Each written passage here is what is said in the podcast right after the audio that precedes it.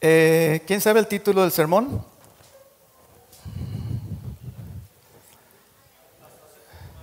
El pastor se comió un mango.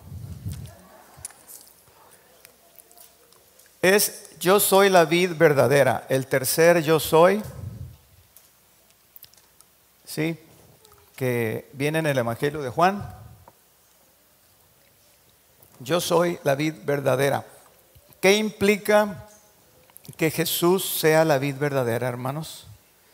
¿Qué implica esto? Ah, este es el primero de dos sermones que vamos a estar predicando. Vamos a Juan capítulo 15, por favor, del verso 1 hasta el 8. Los que tienen Biblia, síganme por favor, y los que tienen Biblia electrónica también, y los que no, pongan mucha atención. Dice así, yo soy la vid verdadera y mi padre es el labrador. Todo pámpano que en mí no lleva fruto, lo quitará, y todo aquel que lleva fruto, lo limpiará para que lleve más fruto. Permanezcan en mí y yo en ustedes, así como el pámpano no puede llevar fruto en sí mismo, si no permanece en la vid, tampoco ustedes si no permanecen en mí. Yo soy la vid, ustedes los pámpanos. El que permanece en mí y yo en él, este lleva mucho qué? Mucho fruto, porque separados de mí, nada podéis hacer. Versículo 6, el que en mí no permanece será echado fuera como pámpano y se secará. Y lo recogen y lo echan en el fuego y arden. Si permanecen en mí y mis palabras permanecen en ustedes, pidan todo lo que quieran y os será hecho. En esto es glorificado mi Padre, o sea, en esto es se agrada mi Padre en que llevéis qué? Mucho fruto y seáis así mis discípulos. Amén. ¿Cuántos dicen gloria a Dios, hermanos? Muy bien, vamos a entrar en el sermón. Les voy a pedir que nos, estemos quietos, que guardemos los celulares por respeto a la palabra y al, y al, que está hablando. Y préstenme, ¿quién me da 10 minutos? 1, 2, 3, 4, 5, 6, 7, 8, 9, tengo una hora. Muy bien, gracias. No se crean, trataré de ser breve. Aquí encontramos tres palabras claves, permanencia, fruto y discipulado. Y una consecuencia. ¿Cuál es la consecuencia? Rápido. Exactamente. Pidan todo lo que quieran y será hecho. Esto está tremendo, hermanos. Cristo es la vid, nosotros permanecemos pegados a Él, daremos fruto de un discípulo y entonces nuestras oraciones pueden ser contestadas. Amén a eso. ¿Qué es un discípulo? ¿Qué es un discípulo? Permítanme recordarles que Cristo no vino a ser convertidos. Cristo vino a ser qué? Discípulos. ¿Qué es un discípulo? Alguien, dos respuestas rápido. ¿Qué es un discípulo? Alguien que se deja enseñar y alguien que es como su maestro, alguien que quiera ser como su maestro. Muy bien, perfectas, perfectamente contestado. Ah, nosotros no somos religiosos. Grábese esto. ¿Puedes cerrar tantito la puerta, por favor? Porque entra muy duro el sol ahí. Gracias. Nosotros, grábese bien esto, hermano amado, no somos religiosos somos discípulos de Jesús. Llevamos vidas normales, pero viviendo bajo ciertas normas. Hemos escogido caminar otro camino diferente al que la gente camina, un camino que lleva a la vida eterna. Entonces, ¿qué somos? Somos discípulos de quién? De Cristo somos discípulos de Jesús porque queremos hacer lo que Él hizo y vivir en sus enseñanzas. Muy bien, vamos al tema. Yo soy la vid verdadera. Último de los siete yo soy, pero lo estoy viendo en tercer lugar, pero es el último en el Evangelio de Juan que presenta, ¿verdad?, la palabra de Dios. Y noten esto, la mayoría de los yo soy se enfocan en Él, pero este yo soy no tiene tanto que ver con Jesús, sino con nosotros. Fíjese qué interesante. Aquí el Señor se está haciendo semejante a una vid. La vid es una planta que produce uvas, no es la viña que tiene muchas vides.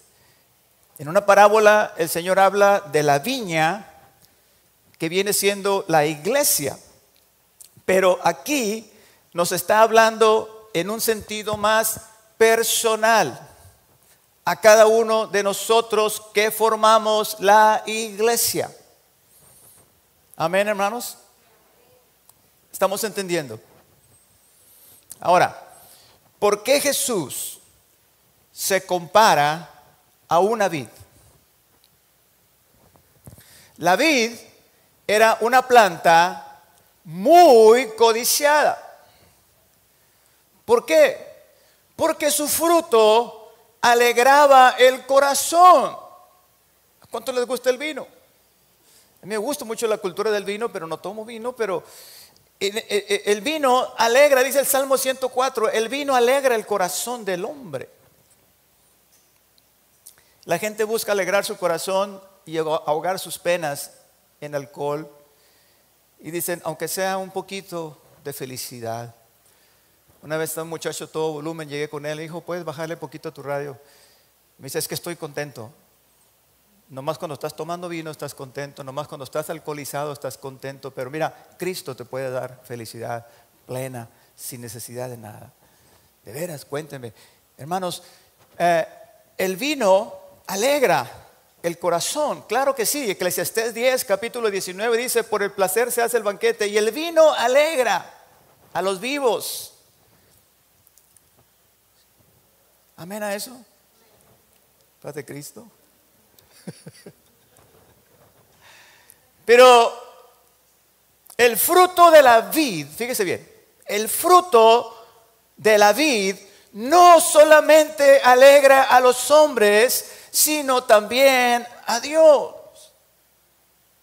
¿Qué quiere decir esto, pastor? Versículo número 8, en esto es glorificado mi Padre en que llevéis mucho fruto y seáis así mis discípulos. En otras palabras, en esto se goza mi Padre cuando ustedes llevan mucho fruto. ¿Y cuál es el fruto de la vid?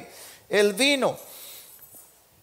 Quiere decir, mis amados hermanos, que nuestros frutos alegran el corazón de Dios. Ahora, ¿por qué vid verdadera? ¿Habrá vides falsas? Hay vides que dan uvas muy bonitas, pero son vides falsas. La Biblia habla, habla de obras falsas. Proverbios 11, 18, el impío hace obra falsa. Hay balanzas falsas y hay lengua falsa. Proverbios 26, 28, la lengua falsa atormenta al que, al que ha lastimado y la boca lisonjera hace resbalar. Le voy a poner un ejemplo. Hollywood, Patti Chapoy, los que salen ahí, los artistas entre ellos mismos, no sé si se habrán fijado ustedes, pero siempre se andan dando la gloria a ellos mismos, alabándose unos a otros. Y es una vida aparentemente bonita, pero llena de falsedad. Tan falsa como su trabajo, tan falsa como los papeles que hacen en las películas. Esos son frutos falsos, frutos amargos, frutos estériles que no producen vida. No producen vida son estériles, lo que producen son muerte. Busque los artistas que antes brillaron y los va a encontrar en miseria, en tristeza y en muerte. Y los hijos de ellos, ¿quién los contará?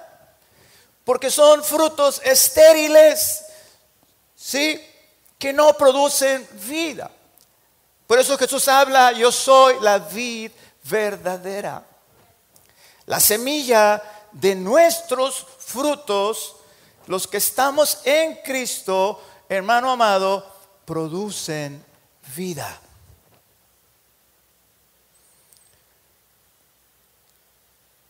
Yo sé que no me están entendiendo, pero los frutos de nosotros producen vida. ¿Qué trae el fruto dentro? ¿Y la semilla que produce? Ahora sí.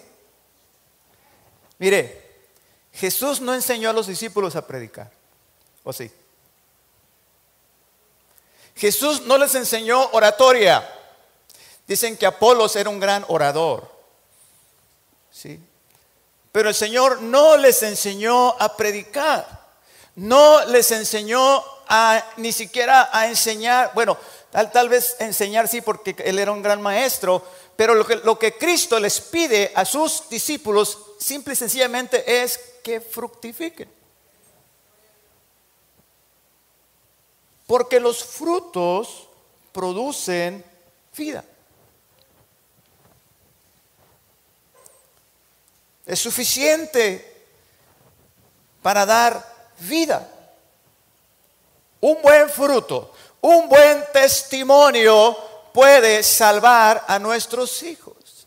¿Cuántos dicen amén a eso? Y viceversa. Pero un buen testimonio, dicen que Dicen que los frutos hablan más que las palabras. Pueden salvar nuestra familia, pueden salvar nuestros amigos. ¿Cuántos se han convertido por el ejemplo, por el testimonio de alguien? Tan solo, hermanos, con mirar la vida cristiana de alguien, pueden ser ellos alcanzados para Cristo. Amén. Alguien diga gloria a Dios. Hoy salí de mi cuarto y lo primero que vi fue el cuarto de mis hijos alistándose para servir al Señor. Mis dos plebones que tengo. Qué privilegio. Y comento con mi esposa, madre, estamos bendecidos. Y yo no recuerdo haberme sentado con ellos hablarles directamente del Evangelio o pidiéndoles, ¿saben qué? Quiero que les sirvan a Dios. Pero ellos han visto cómo yo les sirvo a Dios. Amén, hermanos. Entonces, los frutos producen vida, ¿sí o no? Ahora bien, es muy probable que estas palabras que Jesús habla a sus discípulos las haya dicho la misma noche de la Santa Cena, a lo más al siguiente día. Jesús toma el vino y dice, tomen, esto es mi sangre. El vino, el fruto de la vid, representa qué? La sangre de quién? La sangre de Cristo. Hablando en sentido figurado, nosotros producimos sangre, entre comillas, del cuerpo místico de Jesús, que es la iglesia. En otras palabras, nuestros frutos son la vida de la iglesia. Una iglesia sin frutos es una iglesia muerta. En cambio, una iglesia que trata de modelar la vida de Cristo es una iglesia viva. Cuando yo era joven, hace poquito, se decía que una iglesia avivada era una iglesia donde se movía el Espíritu Santo y viceversa. Y sí, En cierta forma hay razón en eso. Pero, ¿para qué queremos cultos avivados, entre comillas, si no vivimos vidas consagradas? En el culto nadie nos ve. En la calle, en la casa, en el trabajo, es donde se miran los frutos de un cristiano. ¿Quién disfruta, hermanos? Ahorita que yo me comí este mango, ¿ustedes o yo? ¿Quién disfruta? ¿El fruto en sí mismo o el que se lo come? ¿Quién disfruta de tu fruto? Nuestra esposa en primer lugar. Es la primerita que va a disfrutar de un fruto de un hombre convertido a Cristo. Es la primera que va a dar gloria a Dios. Cuando yo salgo del cuarto de oración, mi esposa me abraza y me dice que gloria a Dios, cómo te amo. Porque es algo transformado, es algo, usted sabe. Tus hijos van a disfrutar de tus frutos nuestros amigos. Ellos son los que disfrutan de nuestros frutos, de nuestra nueva vida en Cristo. Qué dulces son los frutos de un cristiano. ¿Cuántos dicen amén? Amor, gozo, paz, paciencia, benignidad, bondad, fe, mansedumbre, templanza. Contra tales cosas no hay ley. No más gritos. No más pleitos. Hay paz. Hay gozo. Mansedumbre, paz de Cristo. Humildad templanza. Tengo paz porque mi esposo es un hombre temeroso de Dios, tiene templanza. Disfrutamos de los frutos. ¿Cuántos disfrutan del fruto de su trabajo? ¿Verdad que es, padre? Disfrutar el fruto de tu trabajo, una buena felicitación de tu jefe, un salario regular, un, aumento, e, es un fruto de tu trabajo, el fruto de tu esfuerzo. ¿Verdad que es muy hermoso cuando te califican, cuando te, ¿cómo se dice? Cuando te dan una palabra, cuando reconocen tu esfuerzo. Disfrutamos grandemente el fruto de nuestro vientre al ver, ver a nuestros hijos el fruto de nuestras buenas acciones nos hace sentir, hermanos, muy bien. El fruto de nuestras buenas palabras. Oh, cuando decimos algo, algo, ¿cómo se dice? Sabio y prudente y al punto. Que, ¿cómo, ¿Cómo nos sentimos cuando hablamos palabras que levantan? ¿Sí? Así como cuando nos sentimos mal cuando hablamos algo que no, que no edifica y nos sentimos redargullidos, pero cuando decimos algo que acierta, algo que pega en el blanco y ¡pum! levanta Qué bien nos sentimos. El fruto de nuestras buenas palabras, ¿verdad? Pero, pero hermanos queridos, el fruto más dulce que podamos disfrutar es el fruto de una vida cristiana. Es el fruto más dulce que se pueda disfrutar. El vino consagrado que Jesús tomó representa la sangre de Jesús, sangre de Cristo.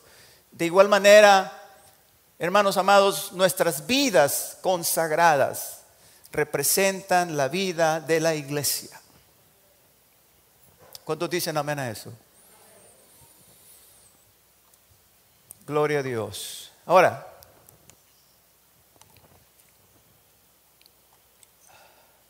¿cómo voy a producir esos frutos, pastor? Está muy padre.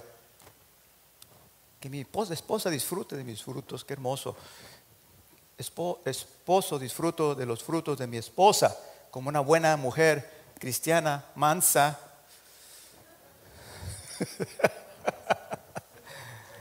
Sumisa,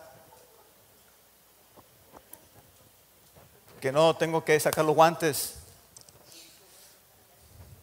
Oh, eh, cuán dulces son los frutos del cristiano. ¿Cuántos dicen amén otra vez? Amor, gozo, paz. Con esos tres. Pero, ¿cómo voy a producir? Esa es la situación, pastor. Todo está muy bien. Estoy convencido de lo que usted me está hablando y, de acuerdo. Pero, ¿cómo los voy a producir? ¿Cómo puedo ser manso? ¿Cómo puedo ser humilde? ¿Cómo me puedo quedar callado? ¿Cómo puedo quedar callada? ¿Cómo puedo tener paciencia? ¿Cómo puedo ser humilde? Le voy a decir muy sencillo. Si comemos pan, vamos a producir sangre, ¿sí o no? Doctor, avale esto. Si comemos pan o comida o alimento, vamos a producir sangre, ¿sí o no? Para nuestro cuerpo. Sangre necesaria. Si comemos el pan suficiente, vamos a producir la sangre necesaria. Pregunto, ¿quién es el pan de vida? Y para dar frutos, ¿qué tenemos que hacer? ¿De quién? De Cristo. Y para eso, simple y sencillamente debemos mantenernos pegados a Él. Los pámpanos se alimentan de la savia de la planta. Hermanos amados, las obras se hacen, pero los frutos nacen. No tenemos que preocuparnos por ser buena gente. No tenemos que preocuparnos por ser buenos esposos o buenas esposas o buenos hijos o buenos amigos o buenos obreros. Lo único que tenemos que preocuparnos es por mantenernos pegados a Cristo. Preocúpese por eso. Preocúpese por su vida devocional. Preocúpese por su vida espiritual. Alimente su espíritu. Manténgase pegado a Él. Y automáticamente, naturalmente, usted comenzará a dar los frutos de un cristiano. Muchos aprovechamos estos 40 días para pegarnos más a Cristo. Amén. Pues el Señor nos está diciendo en esta prédica, quiero que se mantengan pegados a mí. ¿Cuántos quieren mantenerse pegados a Él? Yo hice un pacto, yo hice una, una, ¿cómo se dice? Me propuse en mi corazón mantenerme pegado a Él. ¿Por qué? Porque la dependencia nos llevará a los frutos. Si yo dependo de Él, si mi vida está sustentada por Dios, mis acciones reflejarán la vida de Dios. Un comentarista hace una definición de fruto y dice, fruto se refiere a una vida en la que Jesucristo tiene el control hasta el punto que su carácter divino comienza a mostrarse en el cristiano. Aleluya. Ahora, hay cuatro niveles de fruto. Está el fruto, tenemos más fruto, tenemos mucho fruto y tenemos fruto que permanece. Este es el vino añejo, el que se sirve en la mesa de los reyes. Aquellos hombres y mujeres en Dios que han llegado a niveles muy altos en Cristo, que han ministrado a presidentes. Tommy Hicks, en el gran despertar, en el gran avivamiento de Argentina, estaba cerrada para el Evangelio el dictador Domingo Perón, Juan Domingo Perón. Había prohibido todo culto, pero Dios había mandado a Tommy Hicks, un gringo que no hablaba español, y le había puesto un mapa y le había puesto el nombre de Perón en su mente. Señor, ¿quién es Perón? ¿Quién es Perón? Le preguntó a la azafata. Y la azafata le dice sonriendo, pues es el presidente de Argentina. Para que se dé cuenta de la palabra de Dios, de la palabra de, los dones del Espíritu. Este hombre llegó a Argentina, pidió permiso, ah, se juntó con los pastores, te van a echar a la cárcel, no vas a poder conseguir nada. Dice, llévenme al palacio, necesito hablar con Perón. Por fin lo llevan, sale el secretario de relaciones, secretario de culto, no sé cuál es el que corresponde ahí, y le dijo, quiero hablar con el señor Perón, le dijo, es imposible. Señor, por favor, necesito, es imposible, Señor, no pierda su tiempo, váyase. En eso entra el secretario del secretario, o sea, el secretario de este, de este secretario de, Relaciones Exteriores o de culto, no sé cómo le llaman, y entró rengueando, con la pierna, la pierna hinchada, ¿sí?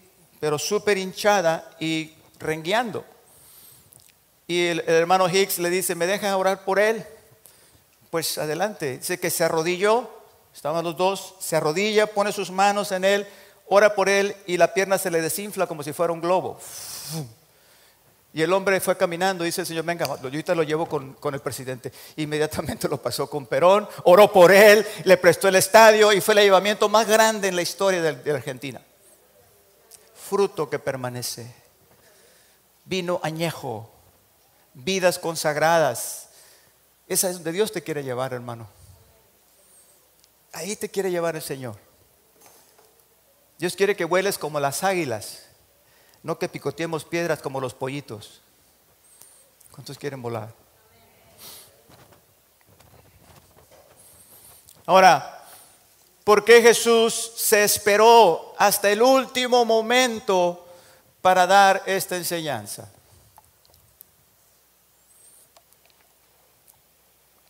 ¿Por qué? Habían pasado tres años y medio juntos, los discípulos con Jesús, y esta era su última noche juntos, su última noche juntos. El día siguiente él sería apresado y crucificado. Tal vez este era el momento en que Jesús había esperado, hermanos, para darles la lección más importante de sus vidas. ¿No lo cree? Para expresarles su, digamos, última voluntad para que nunca fuese olvidada. Jesús toma un pámpano de una vid y les dice, yo soy la vid, ustedes los pámpanos. El que permanece en mí y yo en él, este lleva mucho fruto, porque separados de mí, nada podéis hacer. Permanezcan en mí y yo en vosotros. Como el pámpano no puede llevar fruto por sí mismo si no permanece pegado a la vid, así tampoco ustedes, si no permanecéis en mí.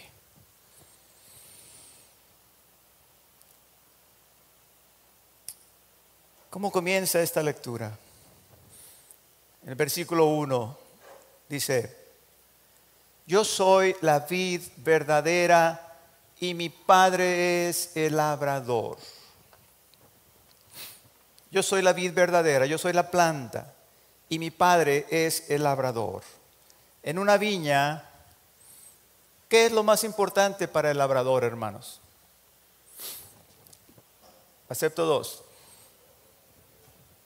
En una viña, no, no cómo, sino qué es lo más importante para el labrador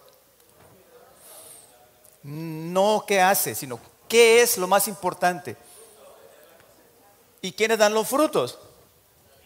No. Hermanos,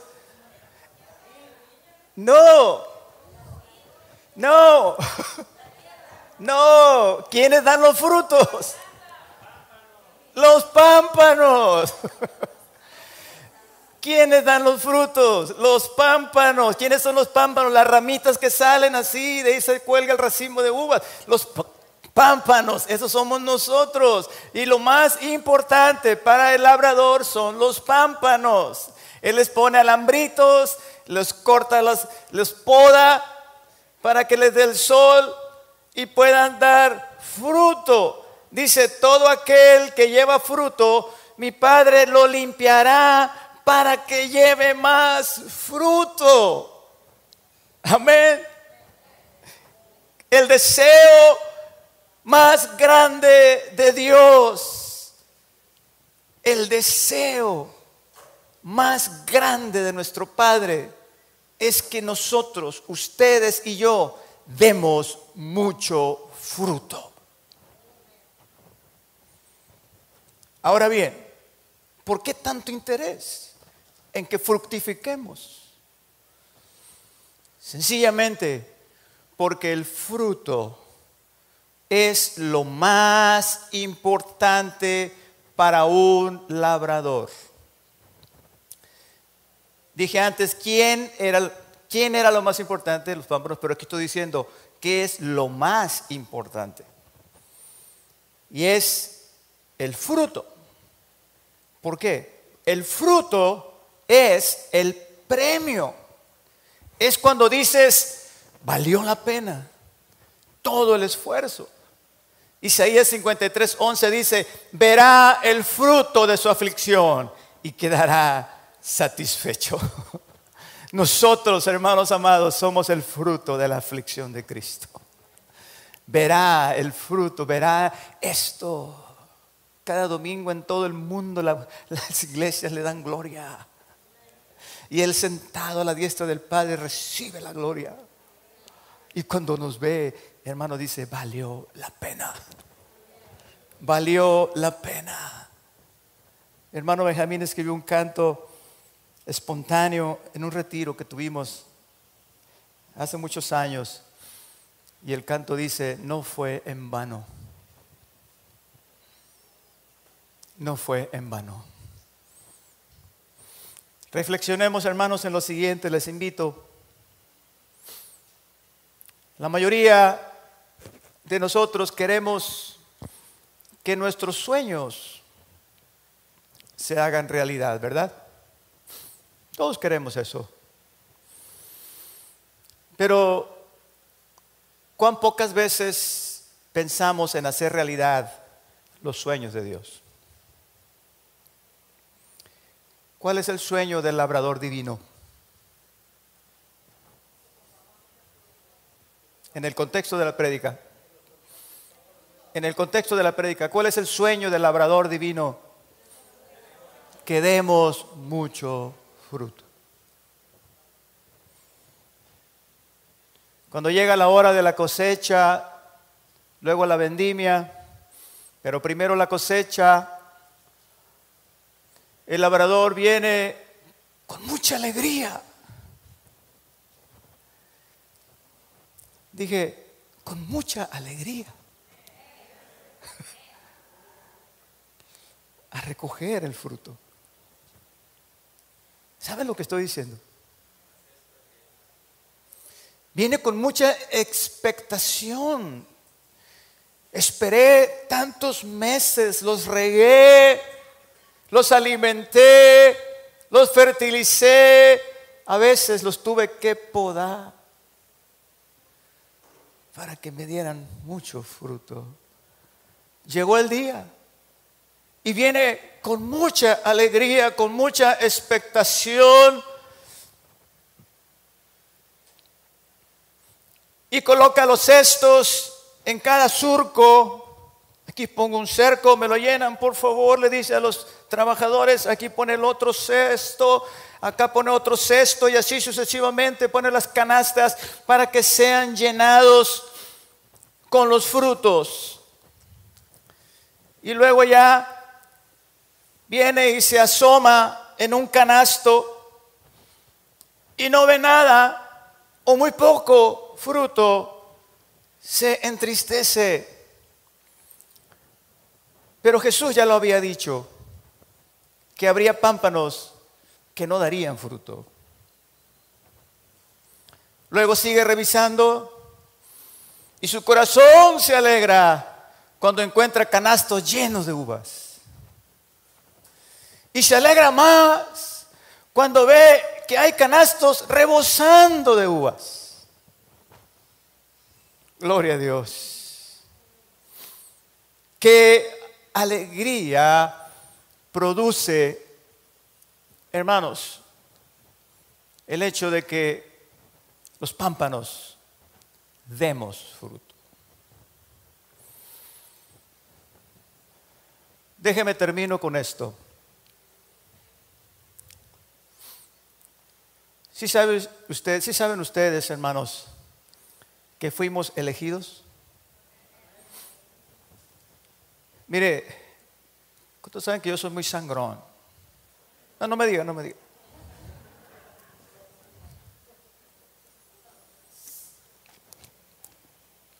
No soy sangrón, soy especial. bueno, tengo mi carácter, pues. Como dijo un pastor, no soy monedita de oro para caerle bien a todos. Pero cuando yo veo a una persona que entra por esa puerta, hermanos, mi corazón se desborda de amor por ella. ¿Y sabe por qué?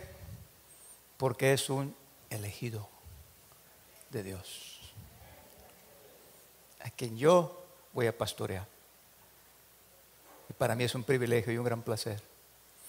Yo podré tener problemas allá afuera con los que se estacionen en doble fila y con los que rebasan por la derecha y por los que... Pero aquí yo les amo con todo mi corazón. Y saco lo mejor de mí. ¿Por qué? Porque ustedes son elegidos de mi Padre. Son hijos e hijas, hermanos y hermanas y, esto hace la gran diferencia. Muchos, millones y millones allá afuera, y cuando usted camina por la calle, usted se da cuenta que, que no hay muchos cristianos allá afuera. Y usted a veces y yo pensamos, qué poquitos somos, la gente, cómo hay gente, y, y la gente, la mayoría de la gente no conoce de Dios. Hermanos, pero ¿qué dice la escritura? Muchos son llamados, pero pocos los elegidos. No menosprecie el hecho de que esté aquí en esta mañana usted, porque usted está siendo elegido. Llamado, llamados, elegidos y fieles. Son las tres características de los que van a entrar al cielo primero llamados, obedezco al llamado, sí, y luego soy fiel. ¿A dónde quiero llegar? Quiero llegar a lo siguiente y con esto termino. ¿Qué le parece si le digo a usted que todo el propósito de haber sido elegido es porque Dios espera sacar fruto de usted. Versículo 16, no me elegisteis vosotros a mí, yo os elegí a vosotros para que vayáis y llevéis mucho fruto y seáis así mis discípulos. Gloria a Dios. Aleluya. Dios me llamó y me escogió porque miró en mí algo que le puede servir. Gloria a Dios. Yo no fui llamado para estar en una silla toda la vida. Yo fui llamado para estar en una iglesia, ser alimentado, crecer y comenzar a ministrar, comenzar a servir, comenzar a alumbrar a un mundo oscuro.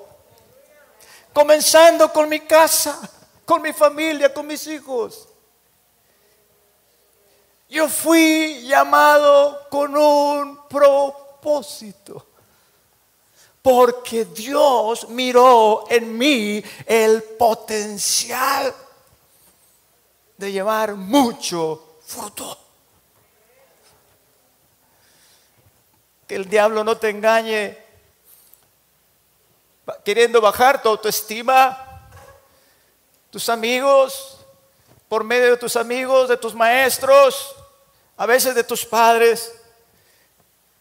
Porque si Dios te llamó y Dios te eligió, es porque vio en ti potencial. Aleluya. Porque Él no hace nada en vano, ni al aventón. Él tiene propósito. Llamados, elegidos fieles. Yo los escogí a ustedes, ustedes no me escogieron a mí, los escogí para que lleven mucho fruto, porque tengo propósito para ti en el año 2021 en la ciudad de Culiacán, Sinaloa. Tú me vas a ser un instrumento para mi gloria y para mi reino. Te hice nacer en ese tiempo, no te hice nacer en la, en, la, Edad Media. Quise que nacieras aquí porque tengo un propósito para ti. Quise que estudiaras en esa escuela. Quise que tuvieras estos padres. Te señalé tiempo y te señalé espacio porque tengo un propósito para tu vida. En otras palabras, mis hermanos, cuando Dios pensó en ti allá en la eternidad, pensó en todo lo que tú serías capaz de darle. Pregunto con mucho amor y respeto a los que ya son convertidos, a los que ya están caminando con Él, pregunto, ¿qué tanto fruto le estás dando actualmente?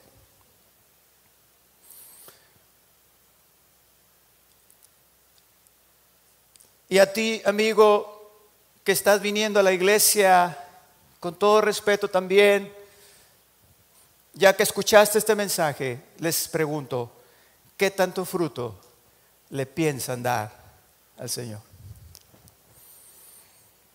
Recuerden, todos fuimos elegidos con una misión, con un propósito, no lo olvidemos, dar mucho fruto el próximo sermón se titula La higuera que no quiso dar higos. Dios nos bendiga. Pónganse de pie, hermanos amados.